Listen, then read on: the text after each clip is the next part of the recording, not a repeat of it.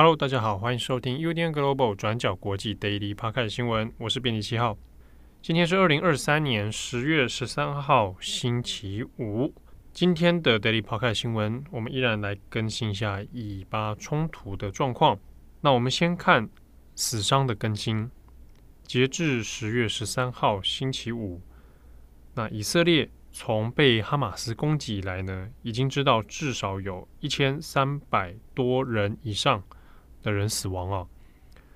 那加萨这边呢，截至目前为止，则是一千五百多人死亡，啊，受伤人数超过六千六百人。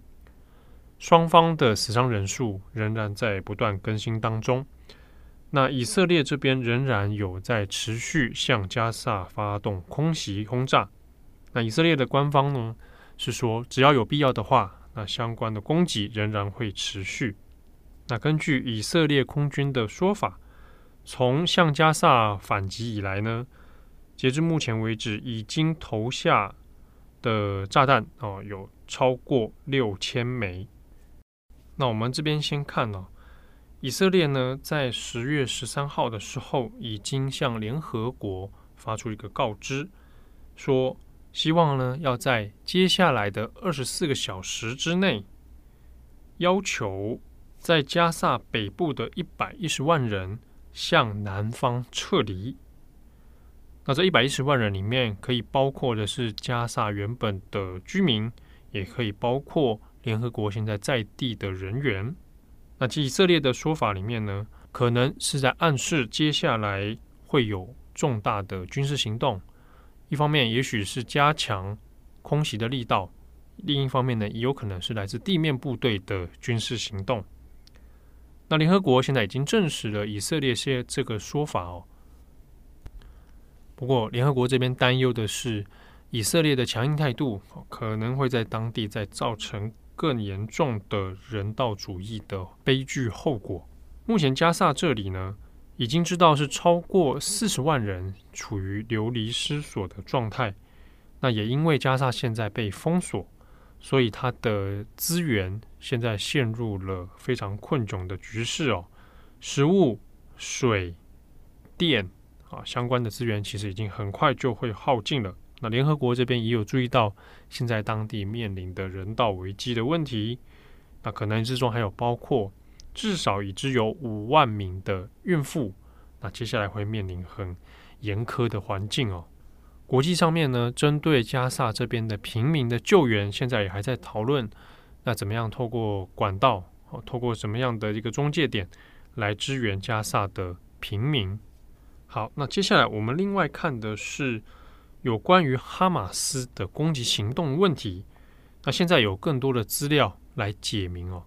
其中一个呢是关于哈马斯自己，他们的这个官方哦，那有对外透露关于这一次攻击行动的计划。那最早呢是在二零二一年的时候就已经策划这一次的攻击行动。那在这过程当中，其实有做了不少次的演练以及各种战术的练习。根据哈马斯自己的说法呢，这一次的袭击，那成果是比他们预期来的更好。那另一边，我们来看一下《华尔街日报》这边掌握到的资讯哦，是从哈马斯战死的这些武装人员身上呢，有发现了一些情报跟地图，借此呢可以解读一些哈马斯行动背后的资讯哦。《华尔街日报》呢这边看到的是几张从战死士兵身上找到的一些情报哦，那这些文件或者地图呢，上面大部分都是用阿拉伯语写成的。好，那文件上面它有的是注明了这些准备进行攻击的军事设施目标，还有平民的住所。啊，比如说其中有一份找到的哦，它上面注明的日期是二零二三年六月十五日。那这份文件有十四页啊，都是用阿拉伯语写成。那当中有搭配一些图片。那这份文件里面呢，它就有写了要。怎么样渗透到附近的城镇村庄里面？那以及也写明了要挟持居民作为人质的计划。还有另一份找到的文件呢，它是一个单页的，很像是提示用的笔记哦。那这上面是彩色的画面，那列举了以色列的各种战车的外观跟样貌，哈，怎么来辨识这一些武器？然后呢，以及说明说这样遇到这样的武器的时候，那可以怎么样来应对？哎，包括可以使用什么样的炸弹，哦，什么样的炸药等等。那从这一些发现到的文件上面可以显示哦，第一个计划的时间其实有一定的期间长度哦，那以及挟持居民、挟持一般人哦，那这个是计划中的事情。其二是根据这些文件当中找到的地图哦，还资料的详细程度，那可以推估哈马斯。在先前计划的过程里面，其实已经收集到了相当程度的资料。那不只是针对军事设施，也包括了一般民众他们的居所。那如果我们配合看阿马斯自己对外公开的这个所谓的长期计划来看的话，那的确对照之下，哦，那这是一个计划已经许久，然后相当缜密的内容。德国的《明镜周报》那也有另外做了一个专访，也有谈到关于这次哈马斯攻击啊袭击的一些战略讨论。那里面他还是有提到一件事情是，虽然我们在看到哈马斯的行动其实相当的残酷啊，他所使用的手段包含绑架民众哈，以及包含他怎么样来实施这种恐怖的攻击手段，但是呢，他的所有的行动是基于一个。冷静且算计的结果啊，它是一个出于计划性的一个行动哦，并不是一个漫无章法啊，随便然后大家诶丧失理性跟兽就直接以兽性来行动的这个内容哦。德国《明镜周报》这边谈到的是，这是个出于缜密计划的行动内容。那恐怕也是正因为相关资讯越来越被外界所得知，好那。所谓的欧美媒体啊，其实也有做相关资讯的分析啊。那也因因此呢，在舆论上面，其实对于哈马斯的行动是很难加以同情其背后的历史因素。但的确，我们过去应该也有多次跟读者啊，还有听友有讨论过，在讨论以巴问题的时候，啊，不能忽略的是双方的历史因素。那也很微妙的是呢，现在我们在啊，欧美国家里面看到的舆论讨论，现在也有呈现一种很分裂跟尴尬的处境哦。不晓得大家有没有注意到，比如说有出现哈佛大学的学生，那本来有学生的社团要串联起来，要支持巴勒斯坦。那我们去看他的巴勒斯坦支持的这样的声明内容呢，他其实要说的是，呃，希望大家能够注意到巴勒斯坦今天的很多行为，很多所作所为是出于过去被以色列的。这种高压迫害，那包含说像是加萨变成一个露天的监狱啊，好，好这样的这些脉络之下而导致的。但是呢，这样的声明在当下的处境里面，现在显得很尴尬。那也因此发生说，有一些民间企业啊，就说我不要录用这些哈佛大学的学生，或者是呢，在社群平台上面，它引发了非常大的反弹。那这个我们先前也有讲到。哈马斯所发动的行动，以及透露出来的这些影像哦，实在过于残忍。那所以在这样子的残忍行动之下，那这个对于整体的舆论而言哦，恐怖感是凌驾于这些呃，又拉回到历史的讨论啊等等哦。那另外一个问题是，在当下的处境，我们当前的处境里面。如果去说到巴勒斯坦过去悲惨的历史啊，那是事实没有错。不过呢，似乎很难解释。那我们要怎么去看待这一次哈马斯所发动的行动？所以，其实，在台湾的讨论里面，各位应该也有注意到，嗯，我们看各个新闻底下哦，各种交锋，那也一来一往之间讨论的内容也模式很像。比如说，哎，有人说大家不要忘记巴勒斯坦人很悲惨的过去。那另外一边也会说，那。这个以色列也有被巴勒斯坦人啊，这个实施相当恐怖的暴行，所以各执一词之下，好像很难找到一些交集。那在欧美的讨论里面，也有类似的状况。当然，这一方面其实也显示了以巴问题的讨论里面它的复杂程度，啊，以及它纠葛的这些脉络里面，其实是相对难以厘清的。我们很难用一个呃 A 或 B 哈黑或白，马上就能够厘清一个呃简化的概念给大家。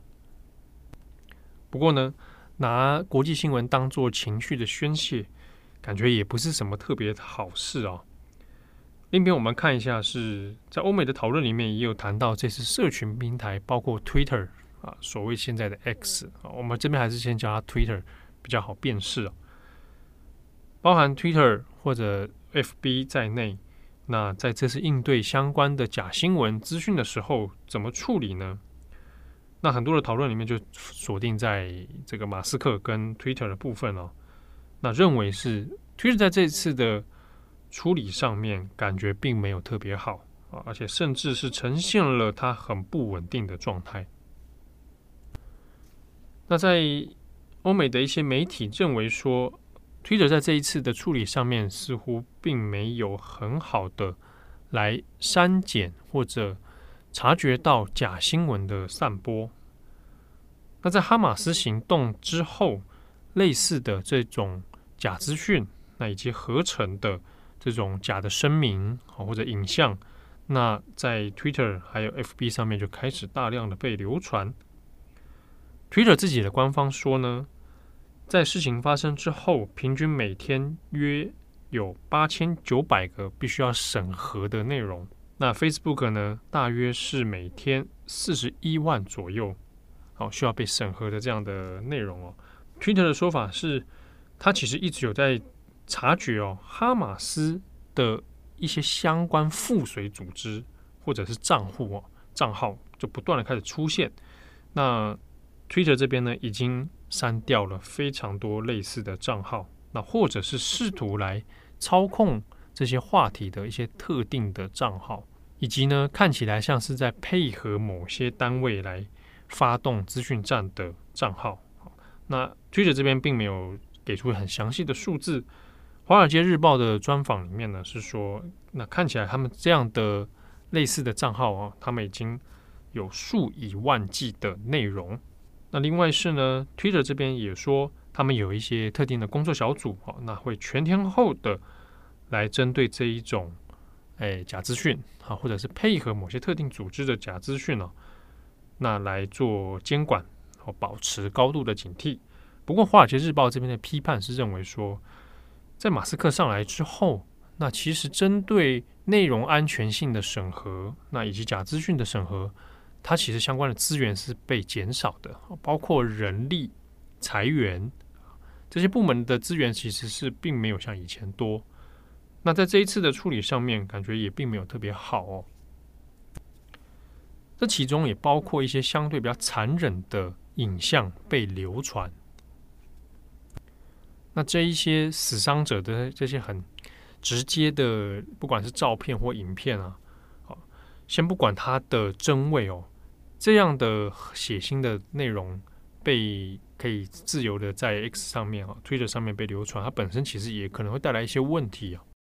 那节目的最后也跟大家分享，我们在网站上面也出了一篇长篇的深度专栏，那要谈的呢是阿拉伯国家以及中东的媒体。怎么来报道这一次的以巴冲突？那当然也就立场上相对其实不那么意外的呢，是中东的媒体或阿拉伯国家比较是支持巴勒斯坦。